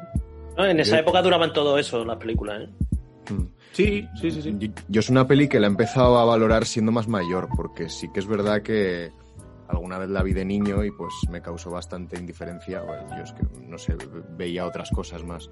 Pero sí que viéndola de mayor sí que la he sabido apreciar más y sobre todo por la música. O sea, a mí me parece, me parece espectacular y sobre todo e- es, que lo que me sorprendió cuando la vi de mayor es que es un musical musical, o sea... Sí, no sí, la yo también, ¿eh? no- Yo no- no la- no la recordaba para nada como una peli tan musical, pero oye, para los que nos gusta la música y disfrutamos de ella, pues es una delicia y sobre todo cómo está llevada la narrativa a través de las canciones, es una maravilla. Bueno, pues eh, con esto, si queréis, pasamos ya a la séptima pregunta. Y es que, ¿cómo pensáis que son las intenciones de Jack? Porque realmente Jack no, no deja de pertenecer al pueblo de, de Halloween. Aunque luego parece que sus intenciones son como buenas, ¿no? De intentar cambiar la Navidad o tal. Pero ¿realmente pe- pensáis que es un protagonista o es un poco antagonista? Uf, es una pregunta compleja, ¿eh? Yo creo que a todo el mundo nos pasa alguna vez, ¿no? Que intentamos hacer las cosas con buena fe y buena voluntad y al final sale todo lo contrario. Y yo creo que, que, que Jack es un poco así, que, que él quiere llevar la felicidad a su pueblo porque está un poco aburrido de la tristeza, ve allí colores distintos, ve otra luz y quiere hacerlo bien, pero le sale mal, yo creo. O sea, que realmente es un protagonista con buenas intenciones, pero que, que se le Un va. poco gafe. Eso, eso. Sí, yo también. Es un protagonista que acaba siendo antagonista sin querer. Ay, correcto, Más- correcto. Más más. Pues, pues yo a lo mejor quizás porque seré más jóvenes que vosotros, a lo mejor es, a lo mejor es por eso, pero le veo como, como un antagonista real, porque para yo, o sea, realmente lo que está haciendo es suplantar el trabajo de otra persona, aunque sea muy reducido, ¿vale? Pero que Santa Claus ha estado haciendo toda esa, todo esto toda su vida y ahora es él el que quiere estar ahí. Y no solamente no, no le basta con, eh, con eh, lo diré, con eh, quitarle trabajo, sino que además le pide a los demonios estos, a los niños estos, eh, que le secuestren, ¿no? Y, Sí. joder, a mí me resulta que, que sí, que puede tener esos dos, a mí me, bueno, más o menos, que podría tener esos dos lados, que es un tío que intenta hacer las cosas guay y cambiar algo, eh, tiene una buena intención, pero la- el método que utiliza quizás no sea el más indicado o tal. A mí es lo que me- la sensación que me dejó, ¿eh? A lo mejor luego, eh, oye, a lo mejor el tío es la mejor persona del mundo, ¿no? Pero es como que me, me impactó un poco eso. Sí, pero Santa Claus está como siempre mosqueado, que también entiendo que la han secuestrado, ¿no? Y tal, pero siempre, siempre, siempre está hablando como a voces, ¿no? Y con un tono gruñón. Y, y creo que quieren diferenciar de que Jack es el bueno y Santa Clavo es, es el malo. Pero bueno, es normal, está gritando. Hombre, la verdad que, que te secuestren no es muy agradable. Claro, no, no es muy agradable, no es muy agradable. Lo, lo- lo dice Albert que la secuestra el coronavirus, eh, recordemos. Al, fi- al final la gente se lo va a terminar creyendo. No, no, y no, no, no, ya no. Pero no lo has, pero no lo has pasado, ¿no? Ah, pues ni, pues no tengo ni idea, sinceramente. Pues Vamos, que podemos perderte, mm, quiero decir, a lo mejor. Sí, en cualquier, mo- en cualquier momento de- dejo de aparecer por el podcast y pues bueno, eh, a saber. Bueno, pues llegamos a. Ahora que habláis de, de Santa Claus, me gustaría hablar, que habláramos de un poco de Oogie Boogie, ¿no? Que le hemos mencionado al principio. Y es que a mí hay una cosa que, que yo no lo he entendido, a lo mejor vosotros sabéis por qué. ¿Y por qué tiene esta afición con el azar, con los dados, las máquinas tragaperras? A Lo no- mismo de antes, falta desarrollo, no, no nos cuenta ahí un poco nada de este personaje. ¿Verdad? A mí, a mí me resulta que mm, muy chulo, en plan, me parece que sería un recurso muy bueno si estuviera bien explotado, o a lo mejor está bien explotado y estamos diciendo dos chorradas, pero como que no os consigo casar que sea un monstruo que come gente hecho de bichos con el azar. O sea, como que lo... No sé, me, me resulta un poco extraño, no sé qué pensáis vosotros. Sí, yo tampoco le veo, le veo muy bien por dónde tira el rollo de este personaje, pero, pero bueno, jo- joder, eh, yo tengo que decir que su canción es mi favorita de la película. Total, muy buena. Es bastante buena. ¿Y tú, Juan, qué, qué te parece Boogie Boogie? Pues eh, a mí el Huggy Boogie este pues tiene que, tiene que ver lo que iba a comentar antes del otro final que había de, de la peli. Si queréis os lo cuento ahora. Venga, Venga, adelante. somos todos oídos. Bueno, pues el, el final es que en el momento que el Huggy Boogie, eh, cuando se abre, se abre, digamos, o se, se deshilacha, ¿no? El, la costura que tiene, que es como una especie, parece como un saco de patatas, en verdad, ¿no? Claro, Sí, es eso, el hombre de sí. saco. Claro, claro. Ah, que es el hombre del saco, claro, joder. Pues claro. Bueno, el caso que es que cuando se abre, en vez, en lugar de salir los bichos, eh, aparece el, el doctor maligno este que crea a, a la Sally. Ojo. Que digamos que es así un poco un poco honorífico, digamos, le hace un poco el honor a, a Scooby-Doo. Claro, Ah, ¿no? De se claro, quita la- claro. La, máscara. Total. Y es, claro, y esto es, o sea, esto es idea de la Caroline Thompson, pero el Tim Burton dijo que no y por lo visto un día dio una, hasta una patada en el estudio por- por- porque le empezó a chillar a la otra. O no sé De los pocos días que fue, ¿no? De los 10 días que fue. Sí, sí, uno, uno Un dio día una que pasaba patada por allí. ¿qué pasaba por allí? Eh, pues nada, eh, también quería preguntaros que si os parece un buen villano. O sea, bueno, ya partiendo de que es el hombre del saco, ¿no? Que quizás si estuviera un poco más dirigida a ese público más infantil, pues hombre, el hombre del saco, todos nuestros padres nos han dicho, duérmete, que viene el hombre del saco, eh, cualquier cosa, ¿no? ¿Creéis que es buen villano o podía haber sido de otra forma o haberlo corregido por algún sitio? ¿Cómo, cómo lo Yo veis? creo- Yo es que no sabía que era el hombre del saco. Claro, saco, uy, A, uy, a- uy, a mal. mí, a mí me parece lo que hemos dicho antes, sí, que le faltaba un poquito de desarrollo, pero me parece un personaje con un carisma súper tremendo que ya si se hubiese explotado más, pues hubiese sido mejor. Yo lo que he leído antes que quería contar, una curiosidad, que mm, los, los niños que están a su servicio se llaman Lock, Shock y Barrel, que se parece mucho a la película de Guy Ritchie de Lock and Stock and, and-. Que en Smoking Barrels. Ancho Smoking Barrels, eso es. Y, y después Disney los recicló otra vez, porque a mí me recuerdan mucho a los de Hércules. ¿No? Hostia, ¿verdad? Sí, sí, es verdad, macho. Sí. sí. A, a Pánico y Grima, ¿no? Claro, no, es, es más, es más- pena, pena y Pánico. ¿no? es más, hasta uno de ellos tiene la cara entre larga, Sí, sí. así, con una nariz. Me, me recordó mucho, vamos, a, Sí, a sí, ellos sí. dos. Qué bueno, no sabía yo, no sabía eso. Qué bueno.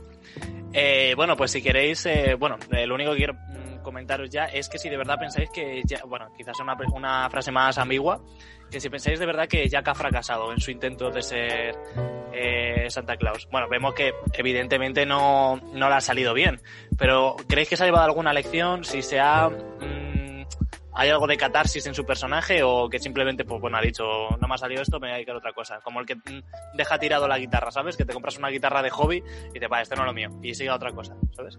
Pues ¿Cómo lo sí, es, es lo que es lo que mencionaba un poco yo antes, que al final es eh, el personaje de Jack es el símbolo perfecto de cuando te das cuenta de que no vales para algo y decides decides dejarlo un poco de lado y dedicarte a lo que verdaderamente se te da bien. Total. Es un poco es un poco eso. Claro, tirando un poco del mítico refranero español, eh, zapatero a sus zapatos, ¿no? Y cada uno haga lo, lo, lo que sabe hacer. No sabes repartir regalos en trineo. Pues bueno, chicos, ya si queréis, eh, finalmente, pues eh, vamos a pasar a, a la última canción de la peli, que también, pues bueno, eh, cierra un poco el, el ciclo, esta vuelta que ha dado Jack entre pueblos. Y vamos a escucharla, ¿vale?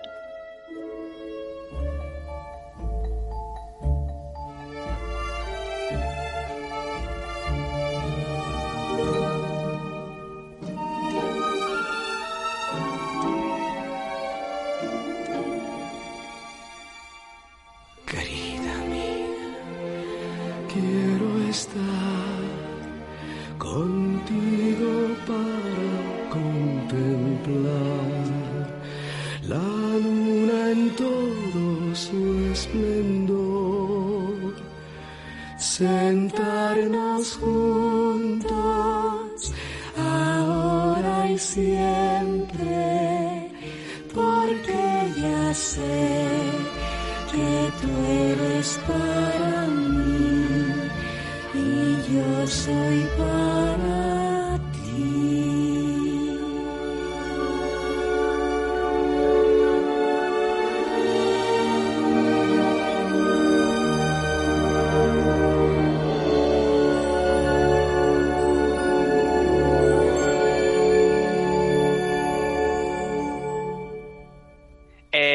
Bueno, pues eh, finalmente vemos que eso, que, que- ¿qué os parece la, la última canción con la que cierra la peli? De hecho, es hasta hasta la última escena. Es más triste, ¿no? Quizás es la más melancólica de, de todas las que hemos hablado. Que te deja con un sabor agridulce un poco, ¿no? Terminando la película con una, pe- una canción tan triste. Y además que a mí me pasa, ¿no? Que con la mayoría de las películas de Disney, no voy a decir todas, pero sí la mayoría, eh, el bueno siempre acaba ganando, ¿no? Como que el bueno siempre lo que se propone con esfuerzo y dedicación lo acaba consiguiendo. Y a Jack, joder, pues, pues no, no le sale. Pues, bueno, a esto me refiero pues en películas como el propio Hércules, pro- eh, Cars, eh, bueno, cualquier película Disney Pixar siempre suele pasar esto, ¿no? 99,9% de las películas. Además que le da, un toque, felices. le da un toque chulo, ¿no? Le da un toque como, pues bueno, pues eh, a veces no todo sale, no sale como, como piensas. Un Ah, toque de realidad, ¿no? Total. De hecho, a eso viene la, la novena pregunta. Y es que, ¿qué moraleja o, o lectura le saquéis a la peli? Yo, ya lo hemos hablado un pelín antes, pero más o menos os quiero, o, o- o lo quiero recalcar un poco. Eh, la mía es que Jack ha madurado. O sea, eh, Jack ha llegado con una muy buena intención hacer algo, se dado cuenta de que no vale y ahora dice, vale, pues tienes razón, esto ya lo tengo que dejar atrás, voy a centrarme en lo mío que es esto. Y ahora ya como que recae más en Sally, ¿no? Como que ya está con ella, ya eh, se da cuenta de que es alguien que ha estado intentando advertirle y ayudarle y como que por fin dice, "Vale, voy a sentar la cabeza, voy a dejar todo eso que, que, he intentado y como que es conformista ya con lo que tiene y no ambiciona más, ¿no? Ya no aspira a nada más grande. ¿Cómo lo veis? Joder, yo es que yo estas conclusiones, tío, no, llego a tanto, tío. Yo veo una peli de, de, muñecos, tío, cantando.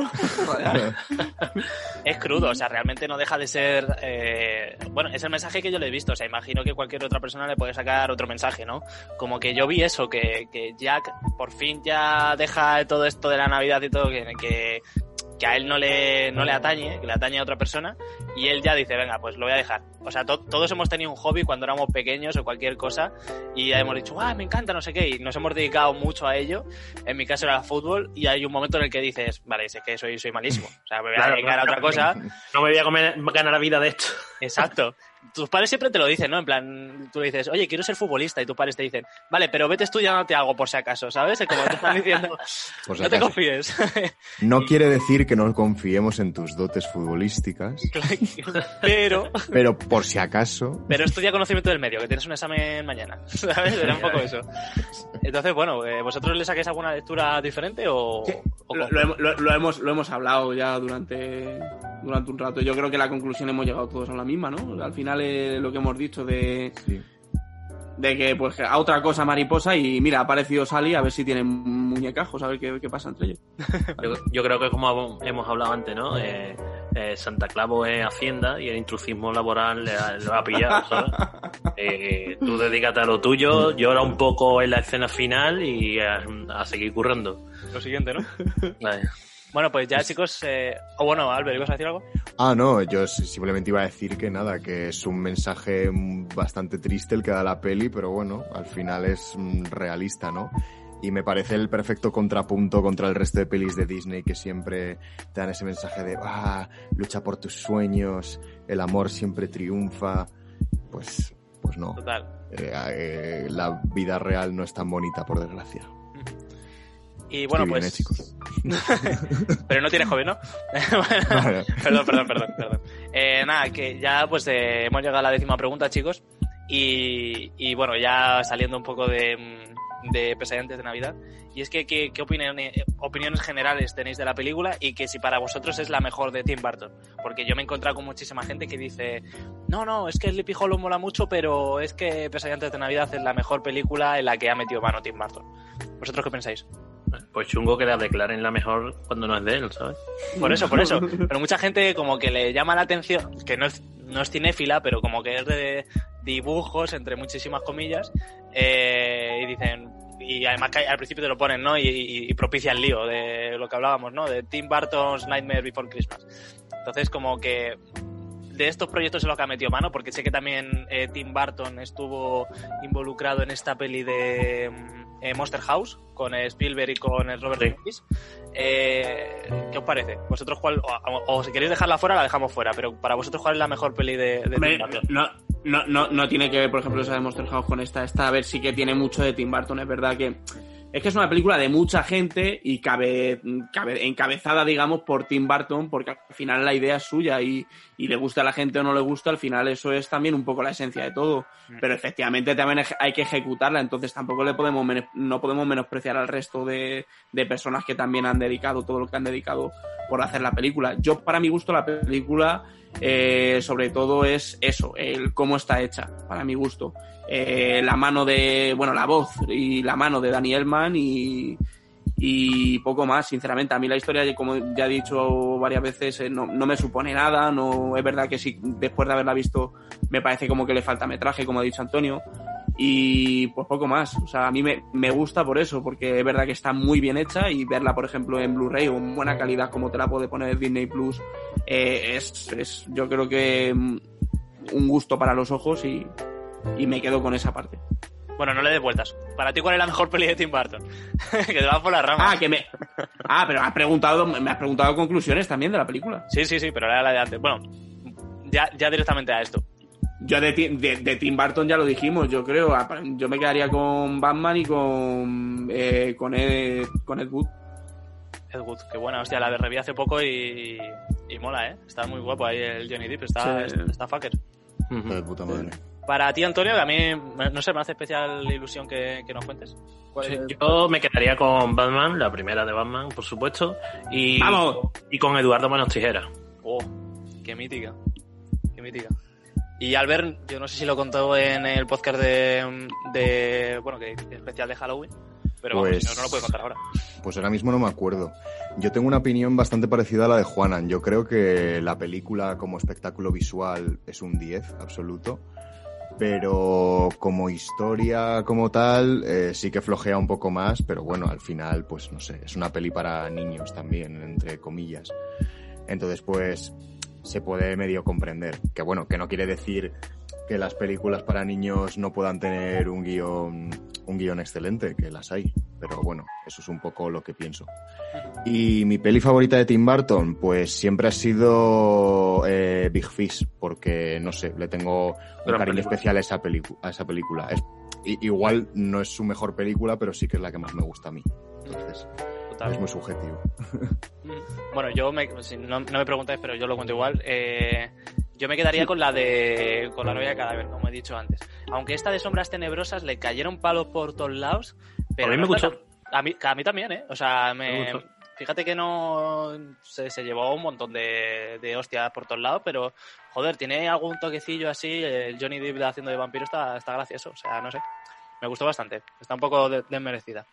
No la he visto tampoco. Pues también. Tampoco he visto, tampoco he visto Big Eyes. Si es que me vais a matar. Ah, bueno, pero es que, uf, bueno, ahí gana que está Christoph Waltz, pero en sí, no sé, a mí tampoco me... eh. Ah, bueno, y joder, tampoco he visto Dumbo, tío.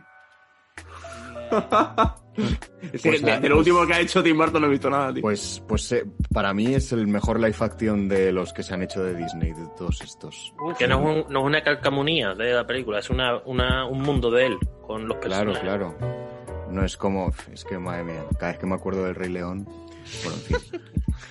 A ver, es que Tim Burton, Tim Burton siempre va a ser Tim Burton. O sea, entonces yo creo que es un tío que siempre va a mover un público determinado y, y lo va a tener siempre fácil. Y recordemos que, bueno, que, que le ha tendido el brazo a nuestro querido amigo Johnny después de las disputas que, que, que nos viene contando Fer en los noticiarios. Claro, la salsa rosa, ¿no? Como le gusta llamar. No, eh, y además que es- siempre, ya lo hablamos, pero siempre está vinculado, ¿no? Cualquier, bueno, muchas cosas de las que hace Johnny Depp está metido ahí Tim Burton y viceversa. O sea, que- que- Curioso que siendo curioso que siendo del 93 no llamara a Johnny Depp eh, cuando se dio cuenta de que Daniel Mann no valía mucho para poner la voz a Jack Skeleton. eh, que, que no llamara a Johnny. Porque a lo mejor Jo- Johnny le podía haber dado también. Para cantar él. Pues no, sí. él, él- él- él para poner voces ya le puso voz, por ejemplo, a Rango, que a mí me encanta, es una película que me encanta. Y, joder, Bueno, luego pues, al, al de, al de la novia cadáver sí que lo hace él. por ah, claro, por ejemplo, es verdad, verdad. Claro, lo que pasa es que a lo mejor aquí no tenía tanto apego aún a Johnny Depp. No, se conocieron un poquito antes en Eduardo Manostig, en Sí, sí. Eduardo creo que fue. Sí, sí. ¿Y, no, y de cuándo es la esta de Ed? La película de Ed Wood. Pues Ed Wood. de... Pues no sé. Yo creo que es incluso anterior, la, ¿eh? La peli de Ed Wood es de los 90 también, de por ahí. Yo creo que es de 1994. o- Del 94 me están chivando Mira, sí. Del producido. 94. De- pues del mira. 94, un año después de Pesadilla antes de Navidad. Ajá. Pues bueno, chicos, eh, ya he acabado con las preguntas y aquí, bueno, abrimos, abrimos un espacio para cosas que os hayáis dejado, que queráis comentar, de curiosidades, de anécdotas y, pues bueno, pues si nos queréis contar alguna, alguna cosilla. Yo quiero saber la opinión de, de Antonio acerca de la peli, que, que no nos la ha dicho, que Alberto y yo hemos hablado de ello, cierto. pero Antonio no. Eh, a mí me, me gusta, es una película que me gusta. Sí es cierto que, que no la relaciono mucho con la Navidad, eso sí es cierto, ¿eh? la relaciono más con, con el Halloween, que creo que lo habéis comentado ante alguien. Y si no fuera por el merchandising de, de Jack Skeleton con esa barba de Santa Clavo que le llega por las rodillas, eh, realmente no, no se relaciona, porque si tú ves la cartelería y todo, eh, es todo muy Halloween, ¿sabes? Muchas calabazas, muy oscuro, pero a mí me gusta, a mí es una película que me gusta, tiene un mensaje de realidad y sobre todo lo actual que está, como os he dicho antes, eh, está a la orden del día a pesar de tener 30 años, ¿sabes? Total, Sí, sí. toda la razón. Eh, pues chicos, eh, es el momento que quien quiera contar algo que hable ahora o calle para siempre. Yo creo que está todo dicho. Sí, yo creo que ya hemos hablado bastante. Albert, para el final del programa nos pones el tema de dónde está Jack, ¿no? Pero Sí, claro. Lo que haga falta. Bueno, pues chicos, Bueno, bueno creo que, que no se ha comentado en ningún momento que estuvo nominada al Oscar Cierto, y por, ¿Ah, dos, sí? y por dos cosas estuvo nominada al Oscar. Estuvo nominado al Oscar por los efectos visuales y al Globo de Oro también. Eso es, por mejor banda sonora original. Toda la razón. Se me había colado a mí decirlo, pero es, es, es cierto. Y raro es que no se lo lleve, ¿eh? Porque, joder, de efectos visuales, el trabajo que no sé qué cosas había en el 93. Era una eh, primicia, ¿sabes? Era una, una por eso, locura por que... ¿no? Llama mucho la atención. Luego ya hemos visto que hay películas que por esto mismo se han llevado un montón de Oscar, ¿no? Por ser algo original, una forma nueva de narración. Eh, pero joder, me llama, me llama la atención que no se llevara nada. Y además con todo, porque al fin y al cabo ya hoy la podríamos catalogar casi como película de culto. Es una película hiper famosa que todo el mundo conoce y que fue un exitazo en, en, en su momento y incluso ahora. Total, toda la razón. Pues nada, chicos, eh, si queréis eh, despedimos aquí. Eh, Sí, primero- yo, yo quiero darle quiero darle las gracias a Antonio. sí, claro, Eh, lo primero que iba a decir.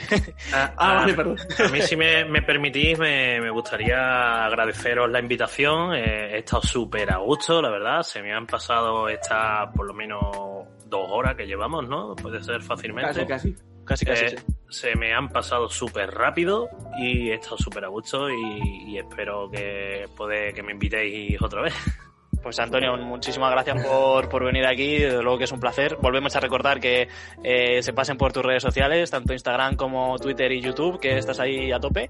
Y oye, nosotros, todas las veces que te quieras venir, eh, eres bienvenido, desde luego. Esta es tu casa. enorme, total. Muchas gracias, muchas gracias.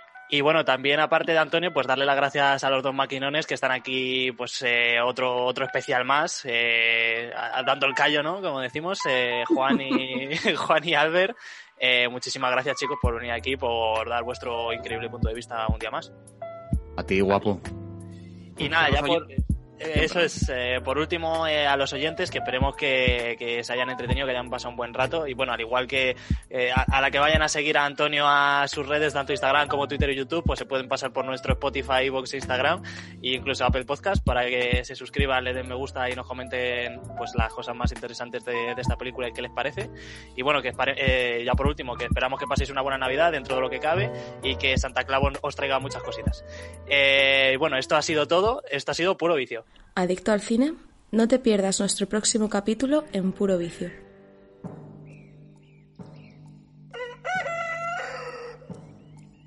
¿Qué le pasa a Jack? ¿Qué le pasa a Jack? No sé a dónde ha ido, no sé a dónde irá. Está encerrado ahí con su soledad. Ya no habla más. No se morirá. ¿Qué le pasa a Jack? ¿Qué le pasa a Jack?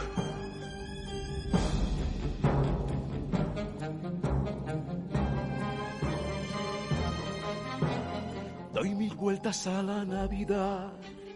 Esto no me deja descansar. Tantas cosas que no entenderé. Todos lo comprenden menos yo. Se derriten sin saber por qué. Como una bola de nieve al sol. Algo que no encaja, una pieza en el rompecabezas que no puedo completar. Ahora lo veo, ahora se va. ¿Qué quiere decir? ¿Qué quiere decir?